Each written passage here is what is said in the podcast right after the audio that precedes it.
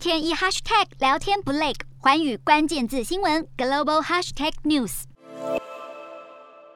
这节的寰宇大话题要来关注的是，的是南韩有机构分析了美国对中国半导体产业祭出制裁以来，其实南韩受创是最严重的。事实上，美国在二零一九年四月到二零二零年九月的这段期间，是分了四次逐步的管制使用美国半导体设备所生产的晶片，供应给中国半导体产业崛起的关键企业，像是华为以及中芯国际。结果呢，就发现了南韩受创的是最严重的，但是台湾跟日本反而是。受惠了，和二零一八年相比，其实中国去年半导体进口大增了百分之三十七点二，其中来自台湾进口就暴增了百分之五十七点四，日本也是大增了百分之三十四点八。那么台湾在中国市占率是扩大了四点四个百分点，日本则是增加了一点八个百分点。而中国来自南韩的半导体进口，就是因为华为他们中断采购南韩制的记忆体，加上记忆体其实价格也是开始逐渐的下滑，所以也拖累了去年。中中国的韩制记忆体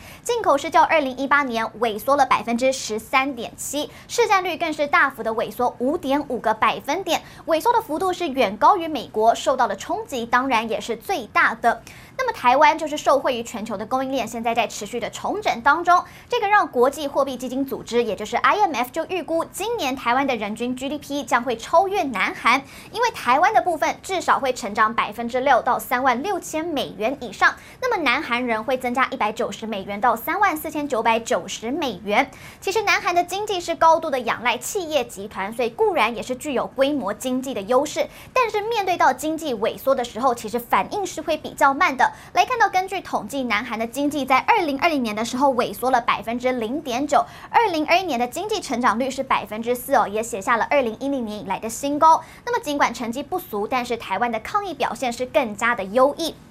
台湾在二零二零年以及二零二一年的经济成长率分别是百分之三点一以及百分之六点二八，较二零一零年代的百分之一到百分之四是明显的加快了。那么 IMF 更是预估到了二零二五年的时候，南韩以及台湾的人均 GDP 就会增加到四万两千七百一十九美元以及四万两千八百零一美元。再来看到的部分就是台湾是聚焦在发展科技产业的部分，尤其就是半导体科技，从二零一六年以来就是。实施了对企业友善的政策，那么这几年来其实也提供了许多的诱因，促使这些台商他们是归于返乡。在二零一九年以及二零二零年的时候，至少有两百零九家的台商回流，对台投资大约新台币七千五百亿元，并且他们还创造了超过六点五万个工作机会。另外，微软和英特尔等外资其实他们也是扩大的投资台湾，台湾的外销额在过去十年是成长了百分之百。台湾半导体产产业正在带领台湾的经济加速成长。那么，随着美国和欧洲国家与台湾半导体业者的合作越来越紧密，